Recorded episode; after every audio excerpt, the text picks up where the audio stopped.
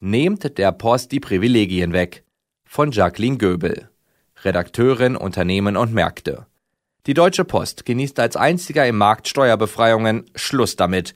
Der Deal mit dem Finanzministerium bringt der Post jedes Jahr Milliarden. Der Konzern verpflichtet sich, in ganz Deutschland flächendeckend an sechs Tagen die Woche pünktlich Sendungen zuzustellen.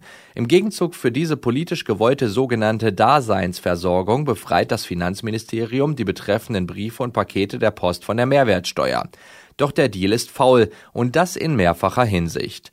Erstens nutzt das ehemalige Staatsunternehmen sein altes Steuerprivileg exzessiv. Schon einmal musste der Konzern deshalb eine halbe Milliarde Euro Steuern nachzahlen. Jetzt streitet sich die Post wieder mit der Finanzverwaltung vor Gericht darum, welche Leistungen die Post genau von der Steuer befreien darf. Es geht um bis zu 1,5 Milliarden Euro Umsatzsteuer, mit der die Post bisher umging, wie es ihr beliebte. Der Konzern bezeichnet diesen Betrag als völlig unrealistisch und reine Spekulation. Wie auch immer der Streit ausgeht, eine Vereinbarung, deren Einhaltung der Staat zum wiederholten Mal vor Gericht einfordern muss, ist das Papier, auf dem sie steht, nicht wert. Zweitens, trotz des Steuerprivilegs schraubt die Post die Qualität der Zustellung immer weiter runter. Weil die Deutschen immer weniger Briefe versenden, hat die Post der Sparte einen Sparkurs verordnet. Die Briefträger schaffen ihre täglichen Lieferungen längst nicht mehr, weil ihre Bezirke immer größer werden. Jetzt will der Konzern die Zustellung am Montag einschränken. Briefe suchen die Deutschen in ihren Postkästen deshalb an den nächsten Montagen vergebens. Nur Zeitungen und Pakete kommen an. Ihre Pflichten als Universaldienstleister legt die Post damit mehr als großzügig aus. Wenn dem Staat diese Versorgung so wichtig ist, sollte er sofort Sanktionen folgen lassen. Drittens zementiert die Politik mit dem Deal die Marktmacht der Post. Das ehemalige Staatsunternehmen kontrolliert noch immer rund 90 Prozent des Briefmarktes. Auch weil Wettbewerber sich durch die Umsatzsteuerpflicht schwer tun, die Post preislich zu unterbieten.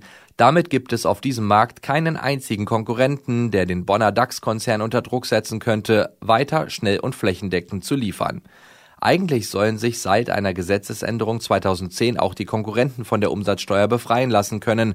Viele versuchten es, auch mit Klagen vor Gericht. Keiner hatte Erfolg.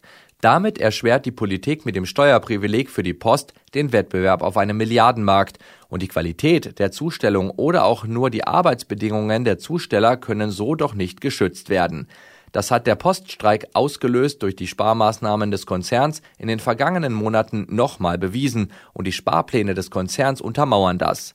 Deswegen sollte nun eine Grundsatzentscheidung getroffen werden.